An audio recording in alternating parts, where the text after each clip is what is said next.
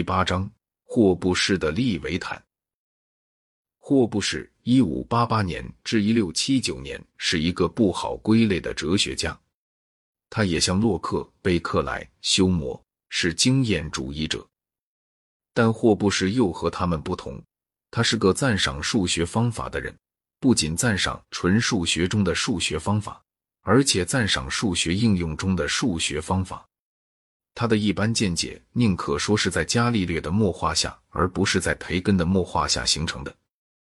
从笛卡尔到康德，欧洲大陆哲学关于人类认识的本性有许多概念得自数学，但是大陆哲学把数学看成是不涉及经验而认识到的，因此大陆哲学也像柏拉图派哲学一样，贬低知觉的地位，过分强调纯思维的作用。在相反方面，英国经验主义很少受数学影响，对科学方法又往往有不正确的理解。这两种缺点，霍布士全没有。一直到现代，才出现一些其他哲学家，他们虽是经验主义者，然而也适当着重数学。在这方面，霍布士的长处很伟大，可是他也有严重缺陷，因此便不可能把他真正列入第一流。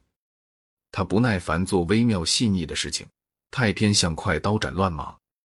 他对问题的解决办法合乎逻辑，然而是靠删掉碍手的事实得到的。他有魄力，但是粗率，比较善轮巨斧，不擅长挥舞细剑。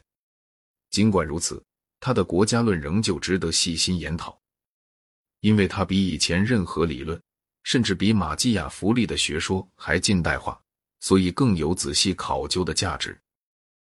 霍布士的父亲是个教区牧师，性子坏又愚鲁无知。他因为在教堂门口跟邻教区的一个牧师争闹，丢了差事。这以后，霍布士归伯父抚育。他熟读古典著作，十四岁时把右利披底的《米底亚》翻译成拉丁文抑扬格诗。晚年。他自夸，虽然他绝不引用古典诗人或雄辩家的句子，却并非由于对他们的作品欠熟悉，这是正当化。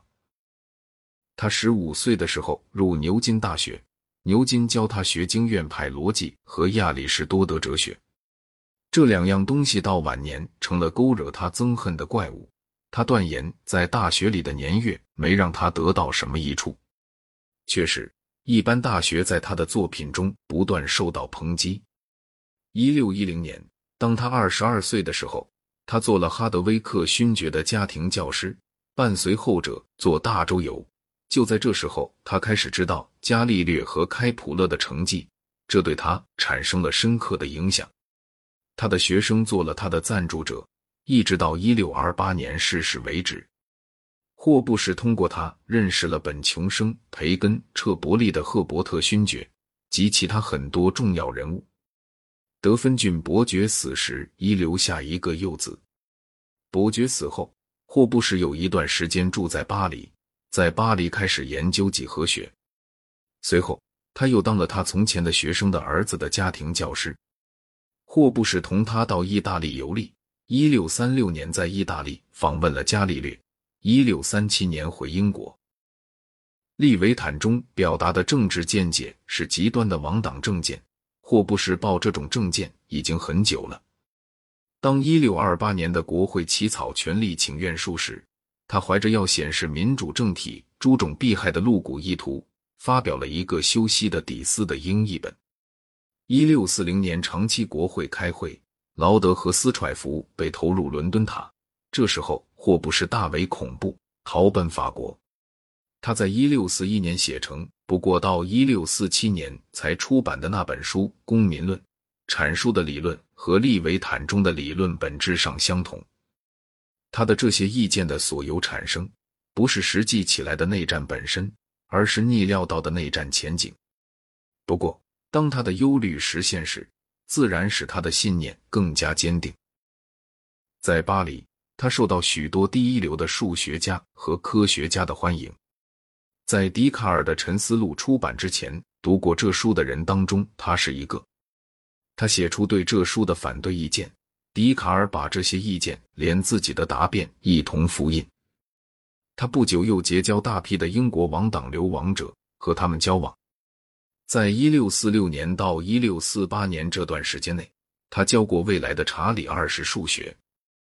可是，当一六五一年他发表了《利维坦》这书，谁也不喜欢。